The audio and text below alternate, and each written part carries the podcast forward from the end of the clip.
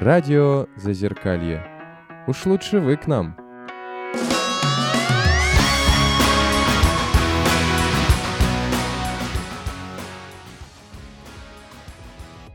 Всем привет! На связи радио Зазеркалье, и мы начинаем наш очередной субботний эфир. Скажу вначале, кто у нас есть из авторов. Это Миша Ларсов. Это Наташа Золотарева. Добрый. Это Наталья. Привет. Это Лена. Привет. Андрей на пульте и я, Даниил. А в гостях у нас сегодня э, наша старая знакомая, человек, который уже третий раз приходит к нам на эфир. Я вкратце представлю, что помню, хотя мне кажется, все и так вас помнят. Наши слушатели — это эксперт журнала Psychologist, это психолог, это сексотерапевт, это... Что еще нужно добавить из такого важного? Ну, наверное, семейный психолог. Это такая основная моя специализация. Семейный психолог и человек, который уже много лет проводит э, супервизии и э, занимается, проводит э, индивидуальную психотерапию. Мария Эриль. Да, всем очень рада. Здравствуйте, мы тоже очень рады вас видеть, хоть и в такое непростое время.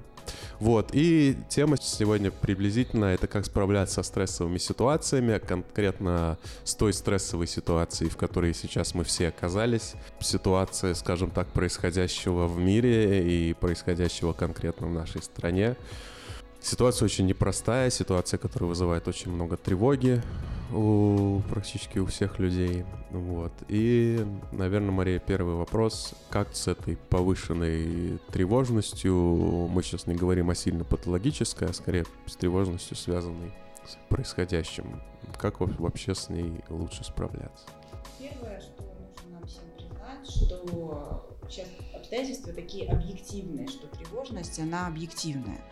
Бывают моменты, когда мы переживаем из-за какого-то невыключенного утюга, и это мнимое, мнимый предмет для тревоги. Сейчас предмет у нас он объективный, и поэтому первое, что нужно сделать, это признать свою тревогу и не бороться с ней, и вспомнить, зачем она нужна. То есть психика производит эту тревогу для того, чтобы выживать. То есть таким образом здоровые наши механизмы выживания обеспечиваются этой тревогой. Другое дело, что в обычной э, какой-то такой первобытной жизни тревога приводила нас в движение, и мы могли убежать от опасности. А сейчас у нас такой возможности нет, и тревога становится какой-то такой зацикленной. И вот это самый сложный процесс от происходящего.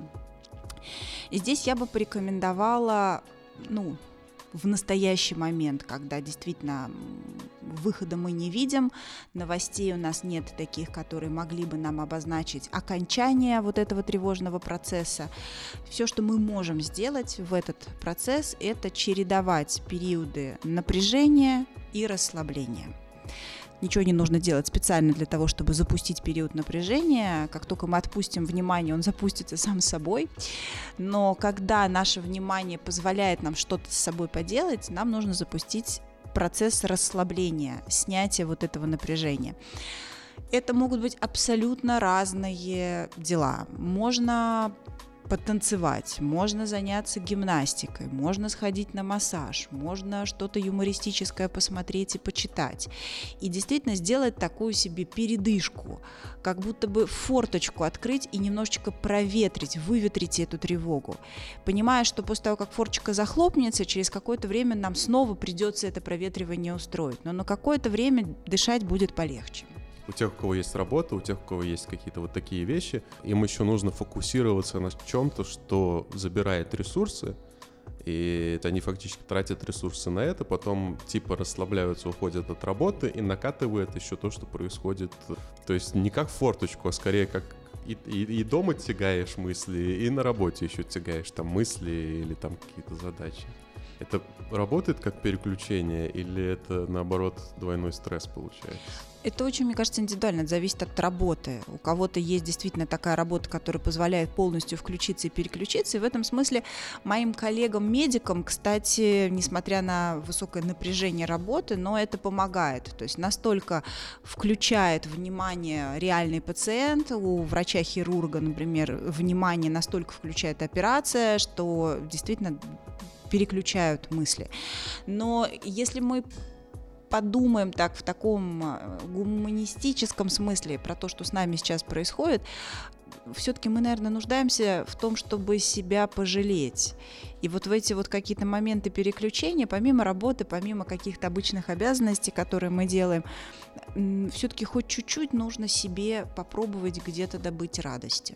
Если работа является источником этой радости, ну вот тогда сто процентов она будет хороша здесь. Напоминаю участникам, что если что, вы можете задать вопросы или сказать, поделиться чем-то своим. Да, я хотела бы поделиться своим способом снять напряжение стресса. Оно, с одной стороны, включение в ситуацию, потому что картинками я разговариваю, картинками я пытаюсь э, донести какой-то месседж, свою позицию, но когда я рисую, я расслабляюсь, тем более, что мои рисунки, они в основном взяты из сюжетов советских мультфильмов. То есть это кот Леопольд э, или голубой вагон, все, все что угодно, э, любой вот посыл, который мне кажется близким, там водяной, никто не будет со мной. Вот, э, я это прорисовываю, и с одной стороны я в ситуации, с другой стороны я как бы в этом выход нахожу. Это вот моя арт-терапия. Ну, арт-терапия действительно, она так и работает, что процесс творчества, он запускает в нас что-то созидательное. В философском смысле Фрейд э, разделил все наши импульсы э, жизненные в свое время на влечение к жизни и влечение к смерти. Эрос и Танатос. Вот то, о чем Наталья сейчас говорила, это, конечно же, Эрос, влечение к жизни, да, такое э, витальная наша часть.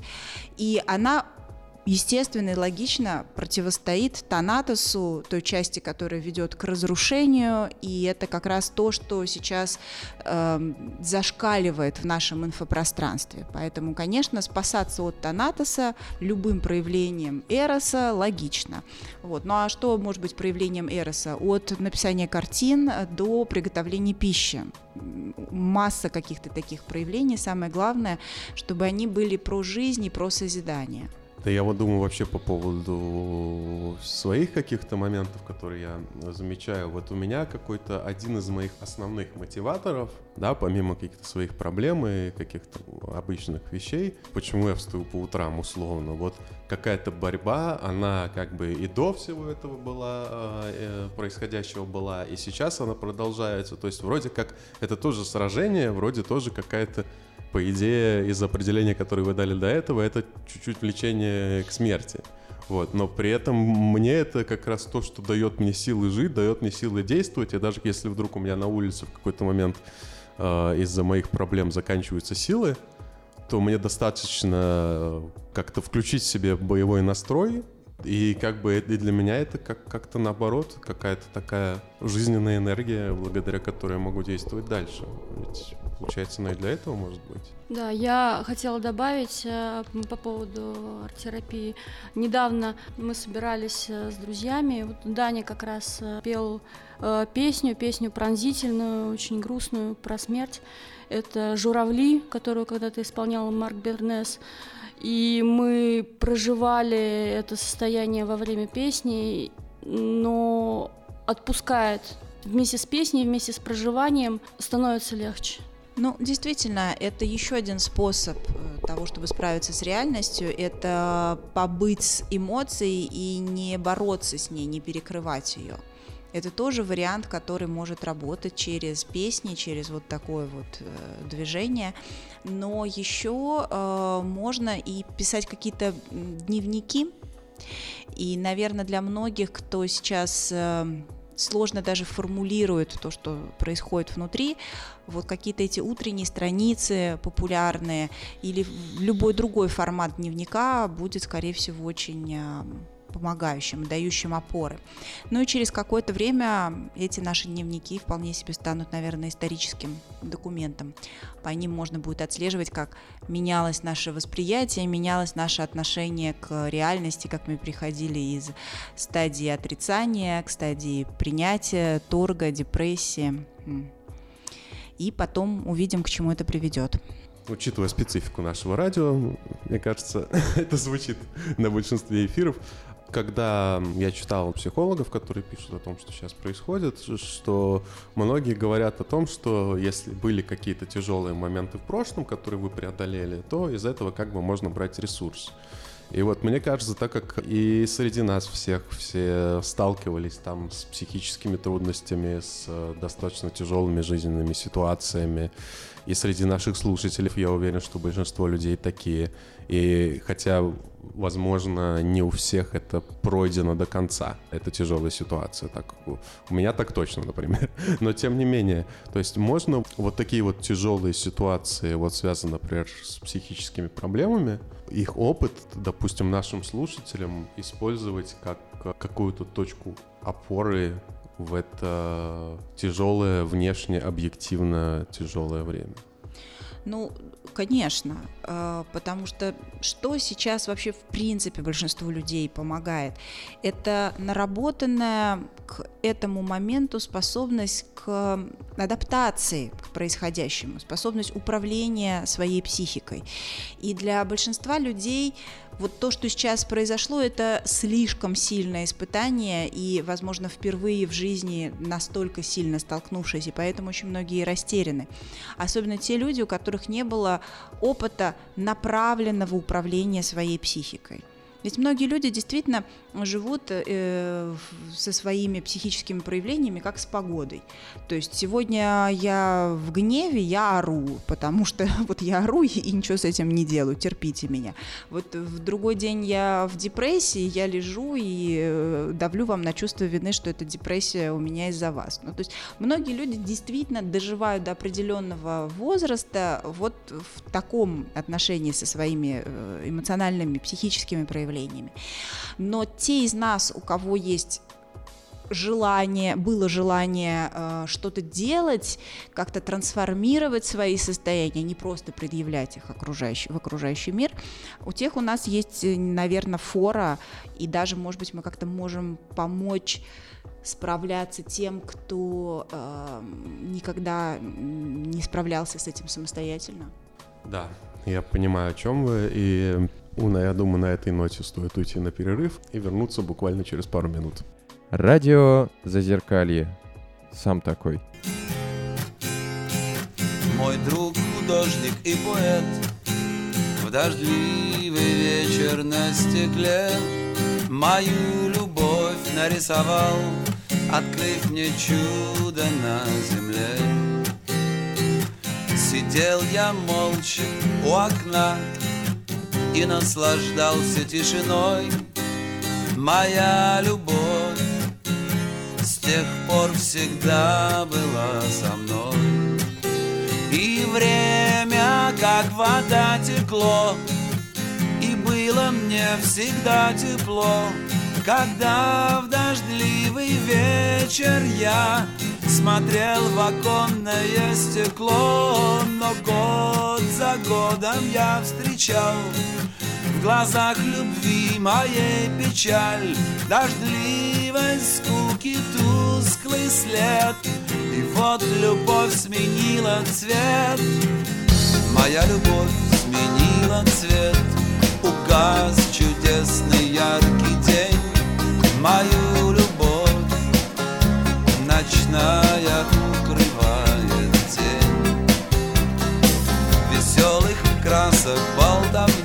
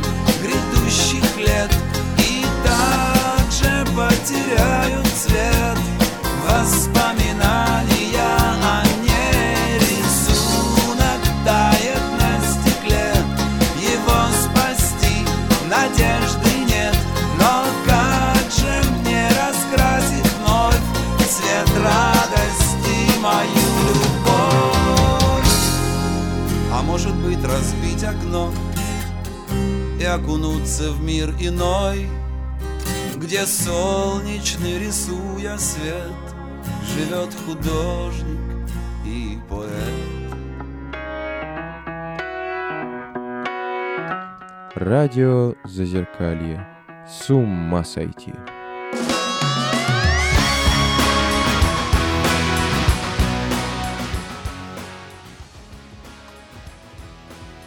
А мы продолжаем наш эфир. Напоминаем, что у нас э, тема «Как справляться с той ситуацией, в которой мы все оказались», скажем так. И, собственно, рассуждаем про наболевшее. Говорим о наболевшем, скажем так. И мне хочется сразу продолжить тему, которую мы начали в прошлой части, и поговорить как раз о людях, у которых есть ментальные особенности. Ведь на самом деле части из нас действительно, может быть, справляться легче, потому что уже есть похожие, пусть и субъективные в каких-то местах опыт. И это как бы я по себе ощущаю, например. Но части, наоборот, справляться сложнее, потому что сейчас начались проблемы с лекарствами. Сейчас есть много людей, у которых чувствительность высокая. Даже люди со здоровой психикой сейчас сильно тревожатся. А люди, у которых психика вообще высокая чувствительность, им же сейчас вообще особенно, наверное, тяжело. Особенно если у них уже есть расстройство. Вообще, как вот таким людям себя вести, если можно спросить, как психологически относиться к дефициту в, на примере лекарств, скажем так. И второе, что делать, если и так э, и так по жизни чувствительная, а сейчас вообще там выбивает в панические атаки или в другие состояния на фоне всего происходящего. Ну, э, ситуация сложная. Понятное дело, что нет у нас э, волшебной таблетки, и тоже я не буду говорить, что э, да, там все, все легко, мы совсем справимся, потому что действительно испытания на многих уровнях э, абсолютно невиданные, абсолютно неожиданные для абсолютно любого человека э, с психическими особенностями такими или иными, потому что они у нас такие или иные у всех, э, у всех есть. Что касается дефицита лекарств, э, здесь надо уточнить все-таки, насколько он реален, потому что с теми людьми, с кем я работаю в личной терапии, когда мы с этим вопросом столкнулись, это первое, с чем люди пришли на сессию, с тем, что вот там сейчас пропадут препараты, что мы будем делать. И мы сразу же, прямо во время сессии, открыли интернет и заказали лекарства, и заказали запас на полгода. Ну, то есть они были в наличии, и из того, что я проверяла сейчас, они есть. И обратите внимание, возможно, будет меняться стоимость, ну, на зарубежные лекарства в первую очередь, э, но ни одна страна, ни один производитель не сказал о том, что не будут сюда поставляться лекарства. Я могу ошибаться, и, Наташа, ты доп- дополнишь, я думаю. Но, по-моему, я вот буквально на днях видел, создали памятку и написали, какие лекарства уйдут с нашего рынка. Залофт, например. Вот он был в этой памятке, что, например, Залофта не будет. То есть там есть какое-то количество лекарств, которые вообще как я понимаю, уйдут с рынка. И, а есть какое-то количество лекарств, которые уйдут с рынка, но у которых есть аналоги. Я не уверен на 100%, но сколько я видел, по-моему, ситуация такая нас ожидает. Я хотела дополнить, что не у всех, э, к сожалению, э, ребят, э, людей с психическими особенностями есть э, возможность э, лекарства покупать. И вот те лекарства, которые выписываются бесплатно от диспансера, да, там есть аналоги, к ним надо еще привыкать, но я думаю, что привыкнуть чаще всего можно. А сейчас а, А, из-за того, что многие а, с запасом берут лекарства и просят врачей выписать на там не на один месяц, а хотя бы там на 2-3, а, действительно есть э, дефицит э, в аптеках, но вот мне Э, заказали лекарство со склада и позвонили, когда э, привезли его в аптеку. То есть это, э, ну, как-то надо договариваться даже на уровне там врачей и аптек, чтобы добыть э, э какие-то таблетки, пока это все реально. Надеюсь, что будет реально и дальше. Ну да, но видите, как вот быстро меняются обстоятельства, потому что только я вот с этим вопросом занималась, сегодня у нас воскресенье, я занималась в четверг. В четверг еще вот информация, которая была, что э, э, производители с рынка не уходят, лекарства не забирают. Вот это вот та информация, которая у меня была на четверг, и наличие в аптеках лекарств, которые можно купить, и достаточное количество их на складе. Но видите, ситуация меняется каждый, каждый день, и здесь вот сложно что-то спрогнозировать. Другое дело, что, ну, давайте чуть попробуем все-таки позитивнее на это посмотреть. Давайте сделаем так, что мы, вот что мы можем сделать, то мы сделаем. Если есть финансовые возможности, давайте чуть-чуть э, закупим э, про запас. Если такой финансовой возможности нет, попробуем у врача попросить, чтобы э, выписал. Ну, то есть как-то подготовиться. И если сделали все, что мы могли, давайте попробуем посмотреть на ситуацию все-таки чуть более позитивно потому что э, жесткие вот эти вот реакционные меры, которые сейчас происходят, они м, сейчас носят очень хаотичный характер. То есть такое ощущение, что со всех сторон летит и не понимаешь, откуда прилетит э, что-то новое. Я думаю, что какая-то все-таки логика происходящего должна появиться. Потому что вот я, когда сейчас смотрю на происходящее, на санкции, я логики не вижу. То есть а, а, трубим все, вот, и будь что будет. Но у тех, кто этими санкциями занимается и ими регулирует, у них же есть какой-то план, у них же есть какая-то желаемая реакция, да, то есть они к чему-то хотят прийти. То сейчас пока непонятно, к чему они хотят прийти, ни к чему. А то, что я из последнего смотрел, что есть санкции, как я уже не помню название, но смысл в том, что есть санкции государственные, политические, которые вводит государство, допустим, про евро с долларом, про, про нефть, про газ, про сырье, ну то есть про все вот это вот. А есть санкции, которые идут э, э, снизов, из бизнеса. И то есть на самом деле, что вторая часть, она гораздо серьезнее, гораздо ощутимее бьет по нам, по людям, которые живут. И, как я понимаю, это во многом про репутационные издержки, что, например, какая-то компания, она хочет продолжать, как, по Pepsi хотела продолжать. Но так как народ в этих странах настроен действительно очень плохо к этому всему, то им приходится под давлением демократии, которая там есть, эм, как-то вот э, принимать такие решения. Мне кажется, вот это тоже очень важный фактор, что там со стороны государства наверняка какой-то план есть, а со стороны нижних компаний, мне кажется, план, в общем-то, просто такой, что не перекрывают ли репутационные издержки, выручки, которые они получат на этом рынке. Ну, как мне кажется, может, я, конечно, ошибаюсь. То, что и там меньше какой-то логики именно экономической, мне кажется. Да, и я про это и говорю, что мне кажется, они пока еще как-то глобально не сели, не поговорили, что мы вообще хотим потому что в результате этого разговора, если будет речь о том, что мы хотим, чтобы все со здоровьем э, на территории такой огромной страны с таким большим количеством населения, мы хотим, чтобы у них все со здоровьем стало плохо у всех из-за лекарств, вряд ли у вот этих вот гуманистических стран, потому что противостояние-то логичное, оно сейчас какое, что вот э, такая антигуманистическая наша большая страна с точки зрения э, Запада и очень гуманистическая гуманистическая та сторона. Но вот если они действительно такие гуманистические, и, и опять же, хочется хоть в чем-то позитив сохранять. Я же так же, как и вы, ничего не знаю, не могу ничего предполагать, но вот моя такая позитивная часть верит в то, что э, хотя бы с лекарствами будет все хорошо, и если даже они прекратят вот эти поставки ну, официальные, то будут какие-то гуманитарные коридоры, так же, как э, сейчас они пытаются в горячих точках установить. Поэтому давайте постараемся, э, насколько сейчас возможно, подстраховаться, э, верить в лучшее, ну и что мы можем еще делать? Мы можем как-то поведенчески регулировать э, свои сейчас состояния, понимая, что да, конечно, поведенческой регуляции препараты мы не заменим, это факт, но себя в более таком собранном состоянии поддерживать нам все-таки ну, вполне, вполне возможно. Мы говорим сейчас о тревоге. Чем-то невиденным доселе. Я вот хотела спросить у вас, если вы практикующий психолог, как много а, сейчас запросов от клиентов ваших действующих, может быть, новых, э, именно по проблеме этой тревоги? Насколько люди ее высказывают? Я сейчас даже, ну, не столько о тревоге за то, что вот сейчас что-то насущное исчезнет в виде медикаментов, сколько действительно ли так катастрофично то, что мы сейчас переживаем?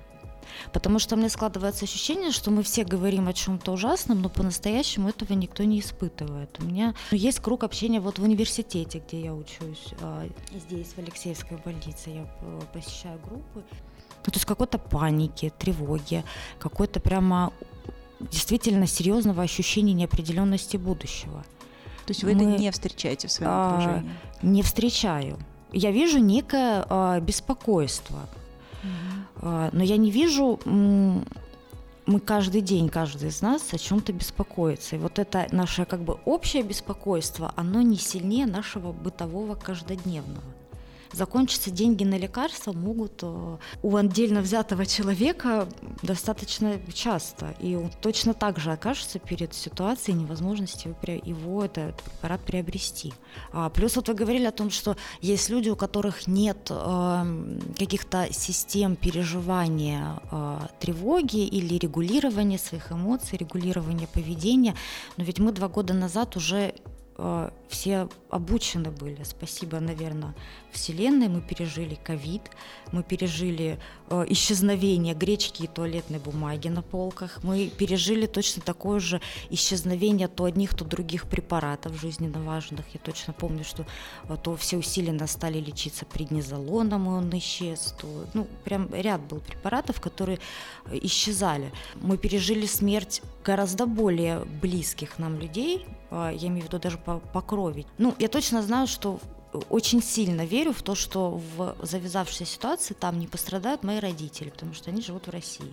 А вот в ситуации с ковидом мои родители были прямо под такой неиллюзорной угрозой. А, мы видели, как умирают наши вот ближайшие окружения. И ведь вот эта вся всеобщая какая-то паника, она же прямо те же самые циклы проходит. Тоже разделение на два лагеря, а, прививочники, антипрививочники сейчас, кто за, кто против. Те же, абсолютно те же самые механизмы. Мне кажется, мы уже как-то более-менее адаптированы. Прямо чело... страна наша, чел... ну, наверное, человечество в целом, потому что это все в США тоже бензин дорожает, и что-то, ну, в общем, я в итоге не сформулировала свой вопрос, Нет, простите. Прекрасно. Хотела... У меня есть даже предложение. Вот мне кажется, вот этот вот кусочек нужно сейчас вырезать, сохранить и нам всем слушать пять раз в день как медитацию. Ну, серьезно. И действительно, если есть возможность моральная проводить параллели между ковидом и текущими э, событиями, это потрясающее свойство психики, что вот, вот, вот действительно такие параллели можно найти. Вот, наверное, не буду а, здесь как-то противостоять и говорить, просто потому что нет смысла множить тревогу. Вот. Однако э, в практике, когда я работаю, люди, которые приходят ко мне, таких параллелей э, они для себя э, даже близко не находят, и риски потерять большое количество самых ближайших родственников для них острее, чем в ситуации с ковидом. В одном из вариантов ими прогнозируемого будущего. Я хотела спросить, может быть, вы слышали кто-нибудь здесь? Ну, нам это рассказывал Аркадий Липович давно, когда здесь была война, ну, в смысле, здесь это вот Великая Отечественная, а в больнице, э, ну, очень многое делали сами пациенты, и еще, я помню, что он рассказал, что не было ни одного приступа. Не слышали вы такого? Это Лена мне навеяла. А второй как бы вот беспокойство, когда начался ковид, это было, правда, очень страшно, страх смерти, как бы, да. То есть мне очень страшно было, там, я не знала, как это будет там в больнице, я боялась, что мой сын попадет сюда в больницу. И болезнь спровоцирует его приступ, допустим, обострение состояния. Но меня успокоило, у нас была здесь такая очень врач, очень хорошая, одна ушла не так давно. Она мне э, рассказала, что иногда психическое заболевание, другая болезнь может даже наоборот. Ну, то есть вот, э, да, да, да. Я про то, что вот насколько люди могут долго быть в состоянии шока. Они же не могут быть долго в состоянии шока. Мы же все были в состоянии шока, когда это все началось, да. А потом мы начинаем как-то в этом жить, ну, как бы приспосабливаться, да. И известно, что во время военных действий, допустим, да, люди меньше болеют. Нет, никто такого не знает. Я, ну, из рассказов тех, кто во время войны, там, мирного населения, там, эм, у нас бабушка, где я работала, одна работала вместе со мной в детском саду, я была педагогом там, а она рассказывала, как во время штурма, ну да, это же долго осада была э, Сталинграда, они в болотах там по горло с детьми на руках, и никто не болел, как бы, да, вот. Ну, ну вот вообще такой это похоже на правду. Смотрите, как у нас быстро пропал коронавирус. Стоило только начать А этим событием. Все, пропал? все, все мы Он выздоровели. Да Или нет, просто мы перестали замечать, или мы уже нам не страшно, как бы, Перестали да? замечать. На самом деле очень интересный факт, ну это факт реальный. У мужа были сильные искажения запахов э, полгода, даже немножко больше. Э, Он не мог есть ни мясное, ни там яйца, ну, целый ряд продуктов, там, не знаю, три четверти, наверное, продуктов, он просто не мог к ним приближаться даже.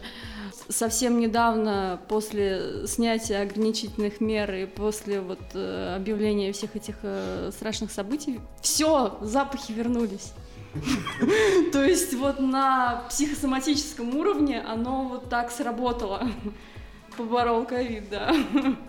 Каким-то таким вот чудодейственным указом. Давайте, на, давайте, да, на, на этом чуде земном сделаем небольшой перерыв и уйдем на песню. Радио Зазеркалье. Сегодня там, а завтра здесь.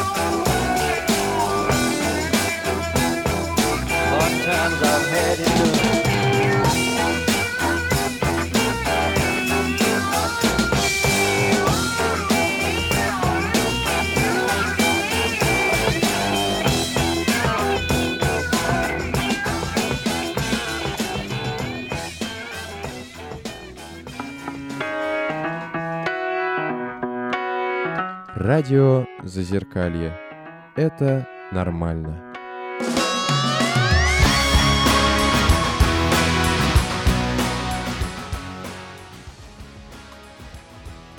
Мы, продолжая наш эфир, говорим о том, как вести себя в стрессовых ситуациях, и кон- конкретно в той стрессовой ситуации, в которой мы все оказались. Вот. И хочется поговорить, наверное, об ощущениях, и чтобы как-то э, все участники э, смогли высказаться, если хотят высказаться, да, и, наверное, я начну с себя. Сейчас, наверное, не время смеяться, будем считать, что это нервный смех. И, наверное, хочется, да, поговорить об ощущениях, которые сейчас есть об этой ситуации. И, ну, если говорить обо мне, я что-то вспоминал, я помню, что в детстве я очень мечтал стать полицейским. Кто-то мечтает стать космонавтом, кто-то еще кем-то. Я помню, что у меня была какая-то игрушка. Не-не-не, именно у меня была игрушка зарубежная, и там было написано «полицай» или как-то так. Вот. И мне очень нравилось, и мне вообще, вообще вот эта история вот про нормального полицейского, который, ну, действительно защищает, и поэтому я хотел когда-то уехать в армию в Израиль, который действительно, ну, помогает, то есть какую-то защитную функцию выполняет, действительно делает что-то полезное. Она вот всегда была как бы, блин, мне близка, и мне с детства нравилось. Вот, и конечно, и вот возвращаясь к этому, для меня, конечно, очень тяжело вот именно вот это вот бездействие, что неважно, как бы на какой ты стороне и как думаешь э, в данном контексте, ну, бездействие, что ничего не можешь сделать. Со своим-то состоянием далеко не всегда можешь сделать что-то и в мирные времена. А сейчас еще и вот такое, и знаешь, что там люди гибнут, и знаешь, что там происходит какая-то жесть. Вот. И вот для меня вот это вот какое-то ощущение бездействия, ощущение даже часто и не поговорить, даже вот мне повезло, я могу об этом там обсуждать это там с друзьями, знакомыми там на радио. Но даже если можно это обсудить, а чего тоже немножко легче, все равно как бы хочется что-то сделать. И вот это вот ощущение какой-то такой безвыходности, вот сдерживания вот этого порыва, вот оно какое-то тяжелое. Вот э, лично для меня. Хочется, знаете, быть за справедливость, хочется как-то быть за честь, хочется вот это, как в детских мультиках нас учили, вот как-то это все защищать, продвигать. А тут как-то вот взрослая жизнь, и все, что можешь сделать, это там как-то свою жизнь как-то влиять. Вот для меня вот это ощущение. А можно я э, свой совет дам? У меня вот тоже есть какие-то похожие э, ощущения, даже не столько страх за то, как э, или беспокойство о том, как мы будем жить дальше, сколько какое-то свое бессилие невозможность повлиять на ситуацию. Я для себя какую-то выбрала, э, есть такая, я не знаю, кто кто-то очень умно это сказал, э, делай, что можешь, и будь, что будет.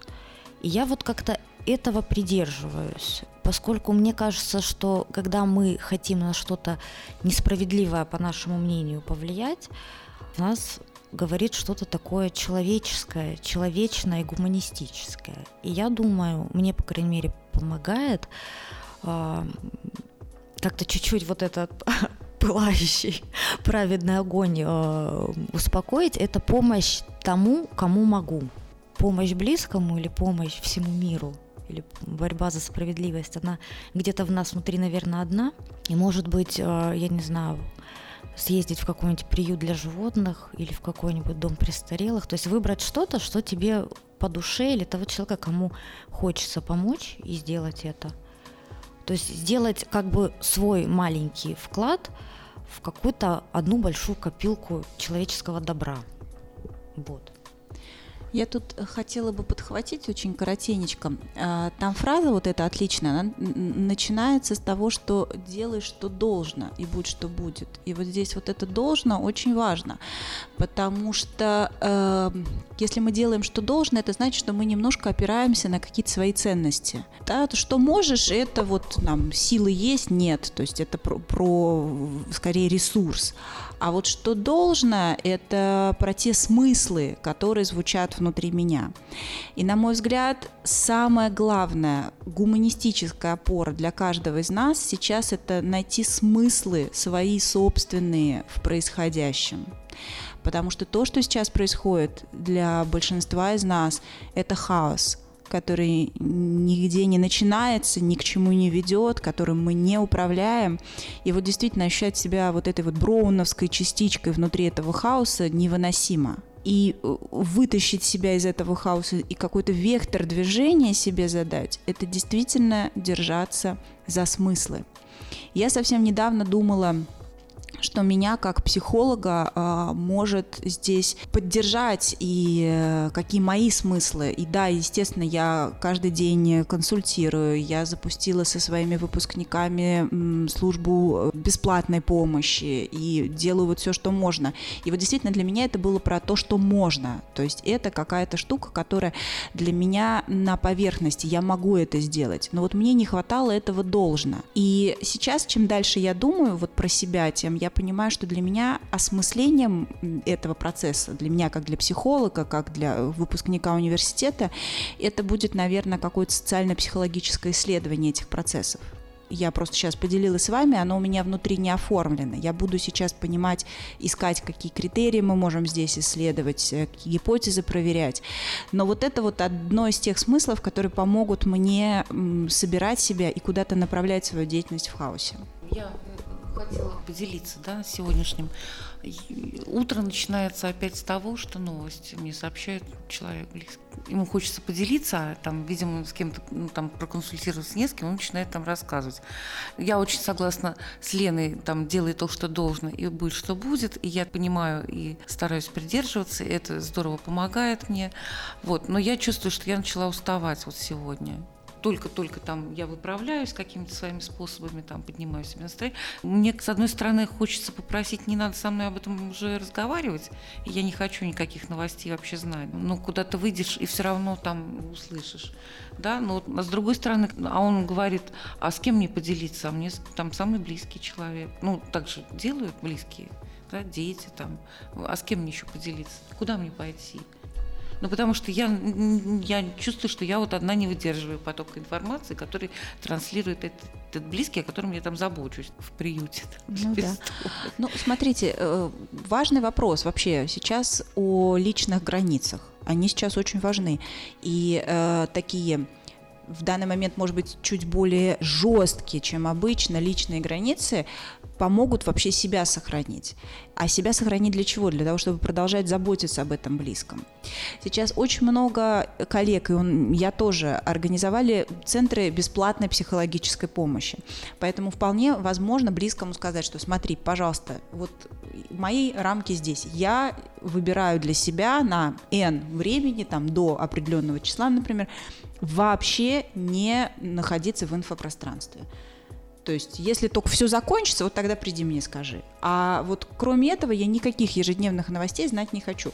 И если тебе нужно поговорить об этих новостях, об этих переживаниях, вот, пожалуйста, есть бесплатные психологи.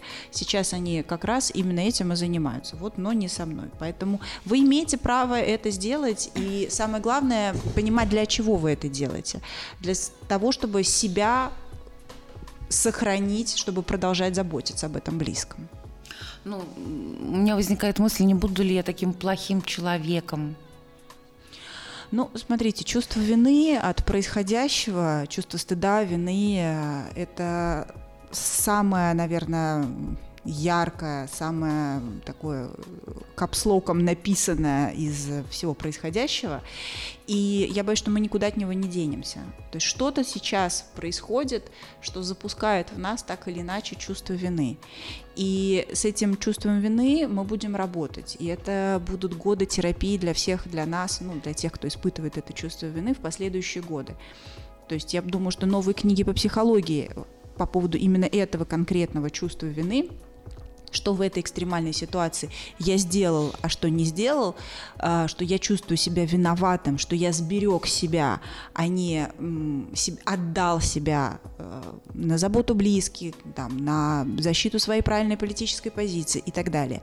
То есть вот этот вот конфликт – это то, с чем мы э, будем работать в дальнейшее время. Но здесь и сейчас я вам скажу так, что для здоровой психики это нормально заботиться о своей сохранности.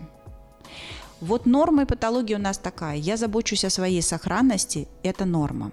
Не норма плохим человеком нам сделает что? Осознанное желание навредить кому-то.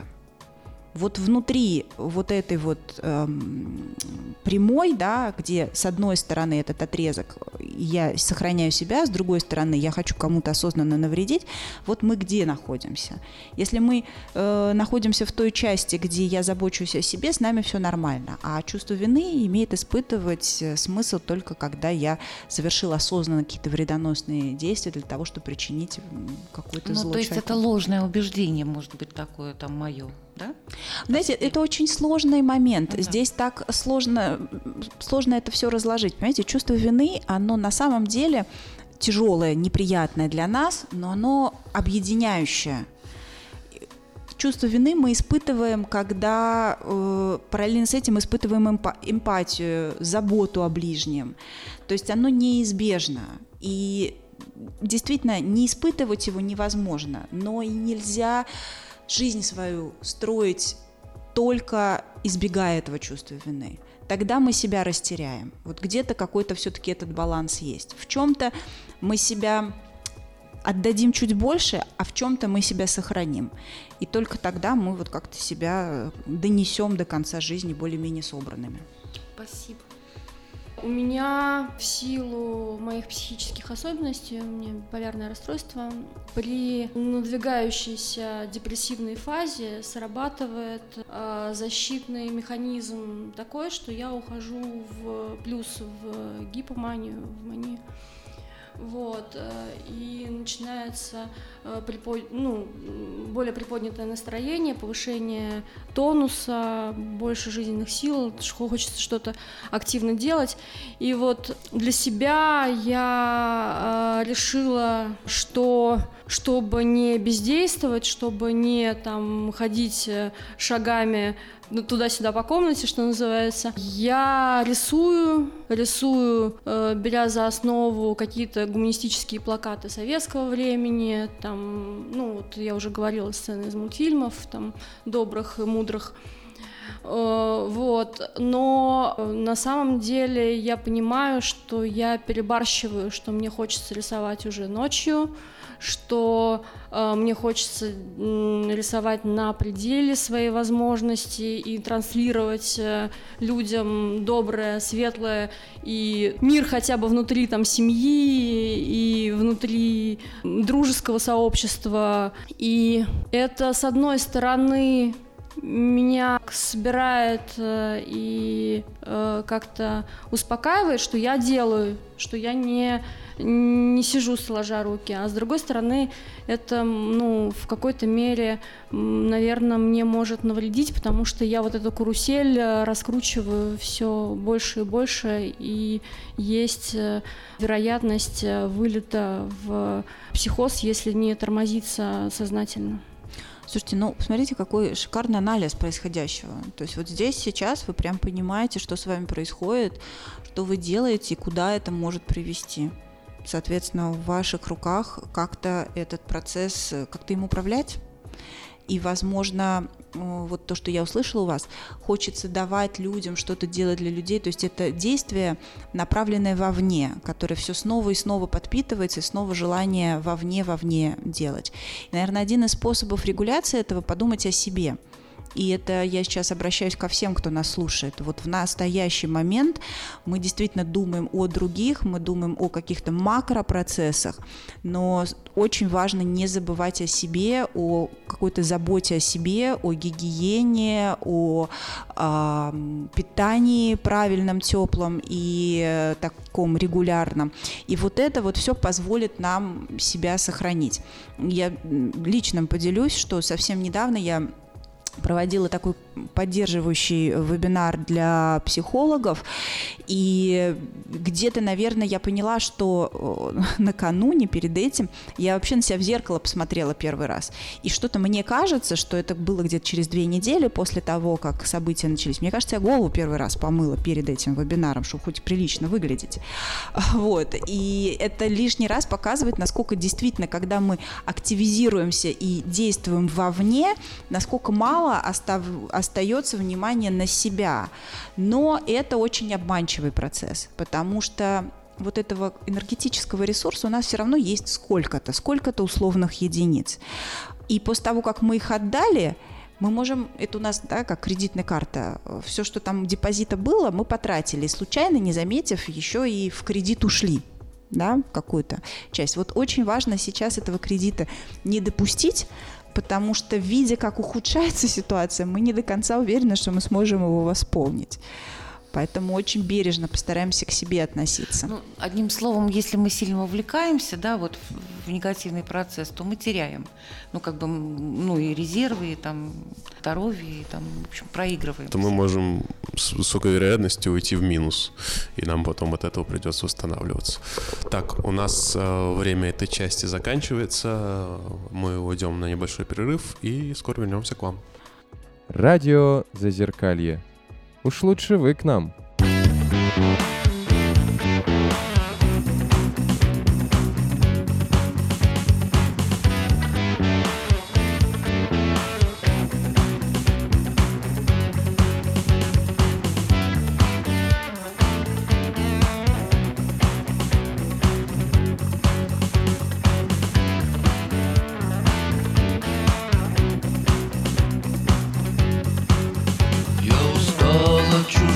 городов Я устал колоть этот лед Я хотел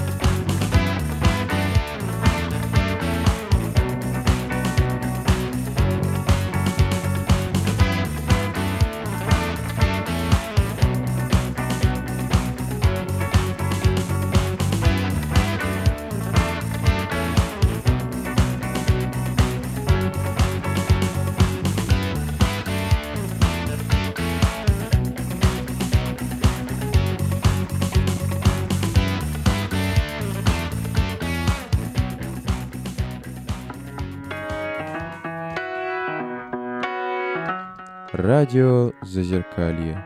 С ума сойти.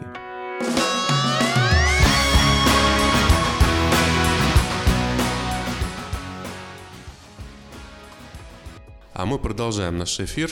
Напоминаем, что мы говорим о том, как действовать в ситуации, в которой мы все сейчас оказались, стрессовой. Вот, и так получилось, что все мы более-менее высказались, кроме Миши. Так что, Миш, тебе слово.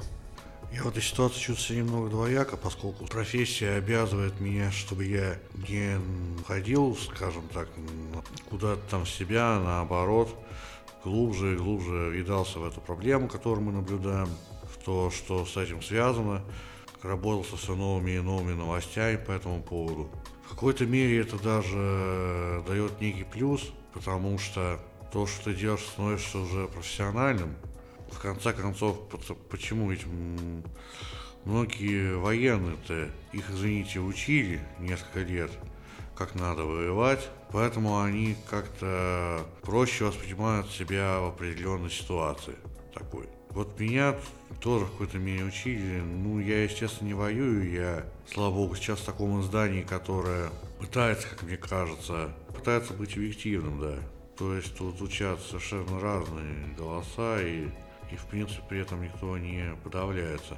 Ну, с другой стороны, чувствуешь себя там, чу- чу- чу- чу- чувствуешь себя подавленным еще и когда понимаешь, что ты окажешься по большому счету в минусе среди своих, потому что, ну, я не знаю, можно ли описать, просто как это выглядит, так, чтобы еще без санкций к тому же. Так, чтобы еще и не сорваться ни на кого. Я лучше так буду говорить не про себя, а про некого абстрактного человека. То есть, когда некий абстрактный человек напрямую с этим вот так вот сталкивается и приходит тоже определенный шок, он понимает, что да, возможно, мы будем как-то жить с этим, и найдем способ выживать, найдем способ творить. Это все будет, я считаю. Но при этом этот человек наблюдает, что Одно дело видеть вот такую вот относительно объективную картину, стараться, хотя отсюда объективную картину не увидишь.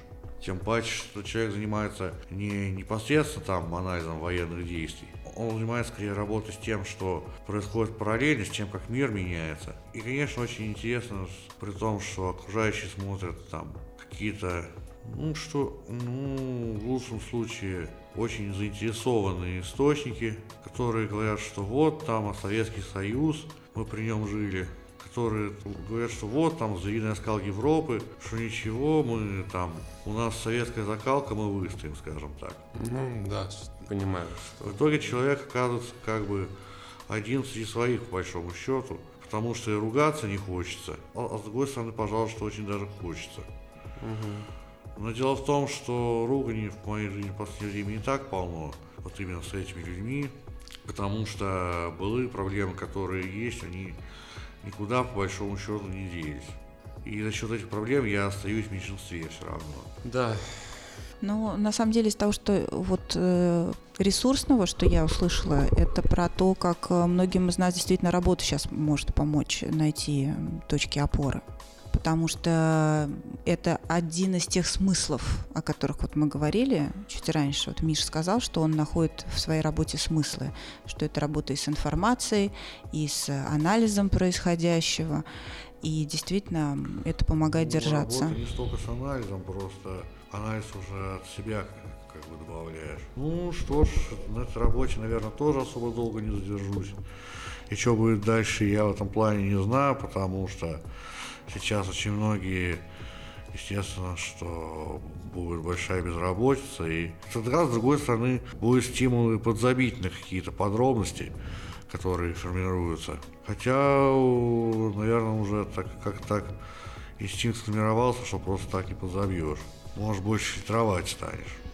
Извините, кстати, вот Миша такую сейчас там тему задел, да, вот у нас есть пациент, который именно по этой причине оставил работу. Вот сейчас, что сотрудники на работе там говорят вокруг телевизора, он там наушники, не знаю, почему музыку слушать, тоже не может все время. То есть он, они все время в одном помещении, и он написал заявление, а как бы средств нет, инвалидности нет, ну, как бы он действительно болен. Ну, в общем, такое, такая тяжелая за него, в общем, даже страшно даже, как за этого человека. Но выбор он сделал все-таки правильный, потому что много сейчас говорится о психогигиене, о том, чтобы защищать себя и свою психику от информации.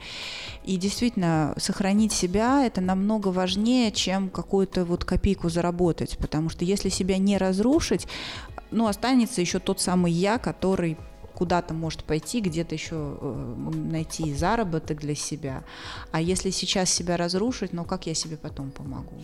Ну, вот он как раз так рассуждает. Я пойду в другое место, а там то же самое, те же сотрудники, значит, те же разговоры, как бы, вот, наверное, мне лечь в больницу лучше. Да.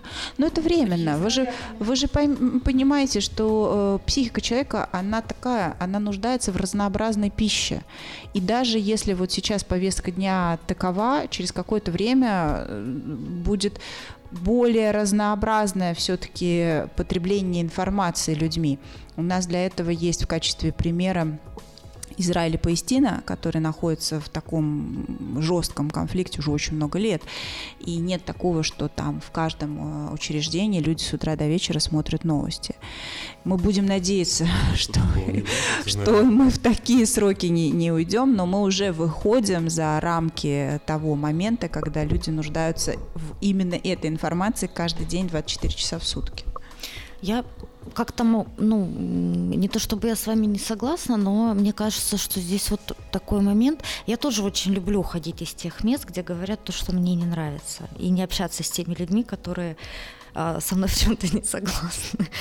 Но это же какая-то ну, адаптация. Сегодня это одна повестка, завтра другая. Э, Мы же всегда в каком-то информационном пространстве находимся. И каждый раз э, сбегать оттуда, где э, нам что-то не нравится, ну так можно всю жизнь бегать.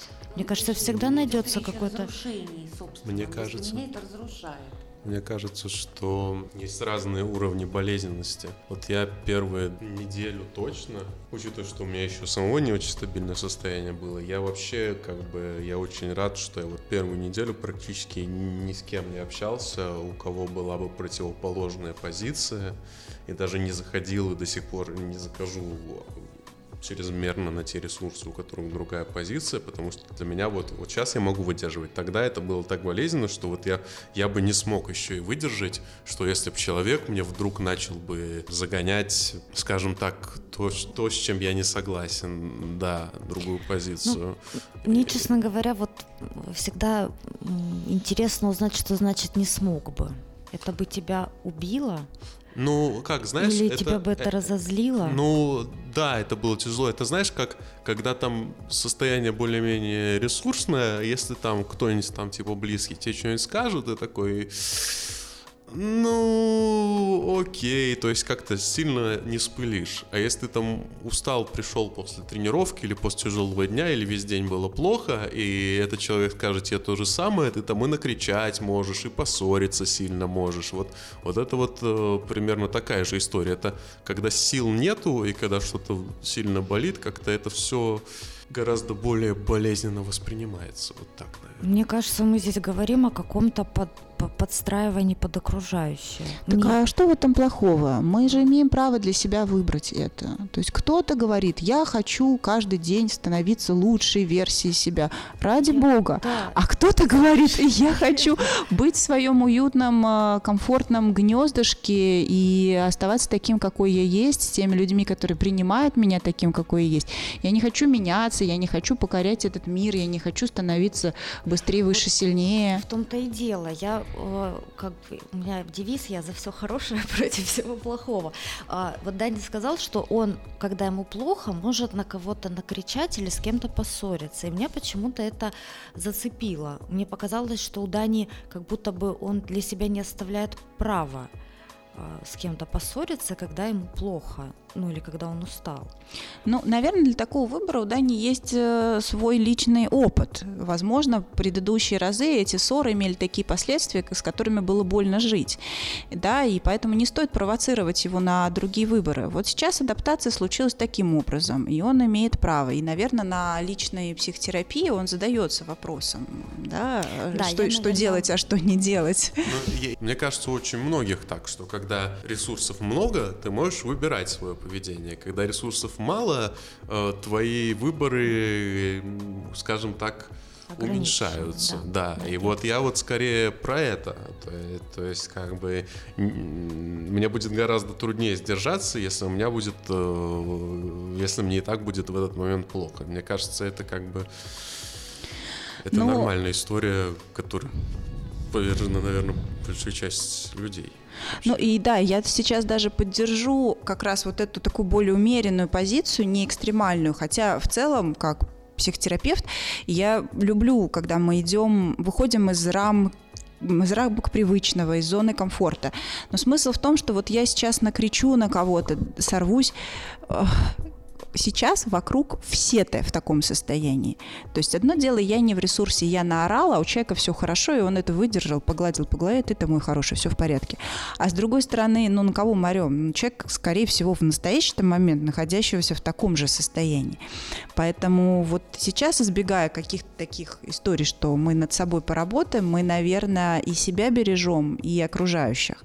Потому что мне вот сейчас вспомнился случай из терапии буквально недавний, когда у девушки в близкой дружбе со своей подругой очень давно назревало э, желание сказать, что она не согласна. Не согласна в выборе, куда они вместе поедут отдыхать. То есть подруга как-то настаивала на одной, там, ну, условно, настаивала на Турции, а та хотела в Испании. Вот много-много раз подруга вот как-то все-таки лидировала и уже очень давно назревала вот это вот желание сказать, что нет, давай теперь по-моему. И вот сейчас в текущей позиции оказалось, что у них такие умеренные различия во взглядах на политику. И вот неправильный момент выбрала девушка для того, чтобы наконец э, подруге сказать, что нет, все не так, как ты видишь, а я имею свою точку зрения. И это к очень сильному конфликту привело. И вот не знаю, будут они общаться после этого или нет, тем более, что вообще сейчас обсуждение политики в близких отношениях это очень тяжелая тема, и которая действительно способна отношения разрушить, может быть, до невосстановимого состояния. Да, кстати, вот когда Миша говорил, я как раз хотела об этом сказать, что ну, мне кажется крайне важно избегать вот этих кон- конфронтаций именно каких-то политических разговоров со своими близкими. Ну, п- столкновение противоположных взглядов. Лучше, наверное, это на потом отложить. У меня вообще как бы такая позиция несколько последних дней, ну, поскольку там человек тревожится, близкий, да, а, я уже там как психотерапевт сама пытаюсь что-то такое.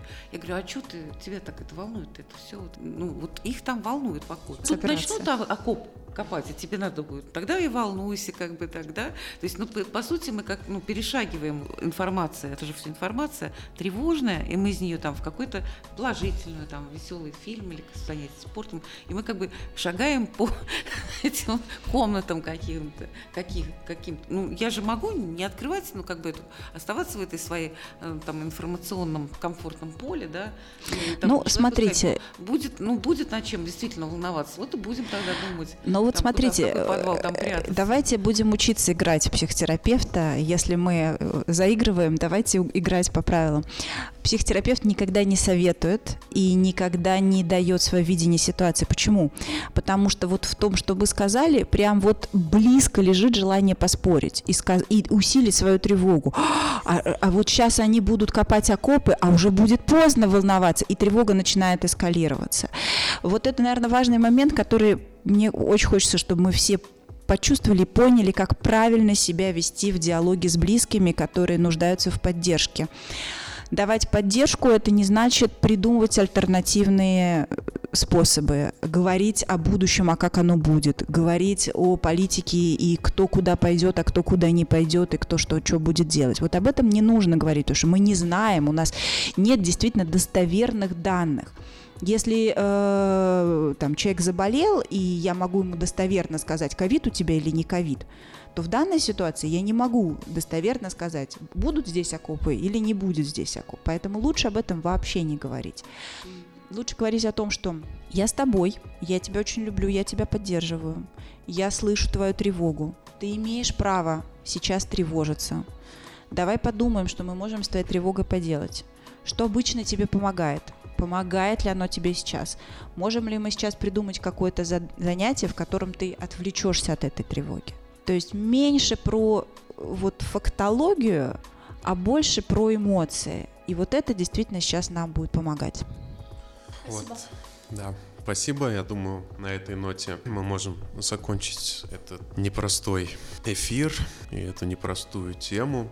Хочется пожелать, конечно, нашим слушателям э, держать себя в руках, скажем так, э, заботиться о себе по возможности э, и как-то выдержать это трудное время и справиться с ним и, и желательно пережить, да. Еще немножко позитива к нашему эфиру. Если можно, да, я бы еще подхватила тоже вот в самый, э, в последний вагон я поняла, что одну важную мысль я не сказала. Вот мы говорили про смыслы, и вот еще тоже хочется такую запустить идею философскую, наверное. Давайте сейчас подумать, подумаем о том, что такое сила наша с вами сейчас, сила духа. Нам сейчас всем очень важно быть сильными. И вот направление мысли какое? Сила и наше новое понятие силы, она не про то, что мы неуязвимы. Мы сейчас поняли все, насколько мы уязвимы. И это нормально быть живыми людьми и быть уязвленными в этой ситуации. Сила наша сейчас это про то, чтобы после того, как вот мы оказались уязвленными, мы смогли бы восстановиться. И вот это самое главное, что мы с вами учимся сейчас каждый день. После того, что произошло, после вот этого нашего эмоционального переживания, в котором мы оказались, снова и снова себя собирать, снова и снова себя восстанавливать и действительно ощущать вот эту вот силу, свою собственную силу вот этой реконструкции психики. И, возможно, это как раз через то, о чем мы говорили, через обретение новых смыслов. Ну, давайте я тогда закончу двумя хорошими э, фразами. Я что-то... А то что-то как-то очень грустно становится. А, Ну, в общем, две, две вещи. Первая просто хорошая. На Пикабу читал один из постов, там мужик типа делился, что у него там были какие-то накопления, и он хотел эти накопления куда-то вложить. И вот он, ну, куда вот после вот всех этих событий, куда их вложить? И там самый больших всего плюсов набрал ответ, это самый «лечи зубы». Вот. Хороший совет, да. Да, отличный совет. И вот э, я на самом деле не- не- мало чего полезного э, сделал в плане финансовом вот в это время.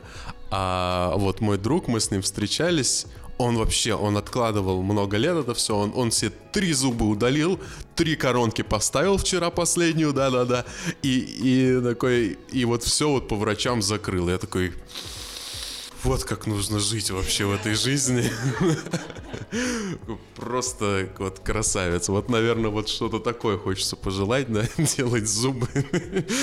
Вот, и что-то полезное. И второй небольшой, это, наверное, спорный момент, но что-то вот у меня последние две недели одна и та же картинка в голове. Если кто смотрел и помнит День радио, вот там есть момент, который уже, наверное, во все чаты переслал, где там момент как раз про Минобороны, где там ис- пуговку, да? да, да, историю с эсминцем, что типа с Минобороны что-то сделать можем? Нет. Значит, ищем пуговицу. Вот я как бы вот эти две недели вот занимаюсь тем, что ищу, условно говоря, пуговицу пропавшего пиджака, потому что с, э- э- с этим поиском я хотя бы могу справиться, в отличие от Минобороны. Вот. Так что я не знаю, насколько это дельный совет, но как-то по крайней мере, очень забавное видео. Если что, найдите, посмотрите, пересмотрите. Очень актуально в наше время. Вот, на этом э, мы заканчиваем наш эфир. Напоминаю, что у нас в гостях была Мария Риль. Спасибо большое. Спасибо вам тоже, что пришли. Очень были рады вас видеть, пообщаться. В это время, мне кажется, это особо важно. Э, Среди авторов э, из участников был Миша Ларсов, э, Наташа Золотарева, Наталья, Всего доброго. Лена, Всем пока, берегите себя. Андрей Звукач. Всем пока. И я, Даниил. Хороших вам выходных, здоровой психики, удачного восстановления и до новых встреч.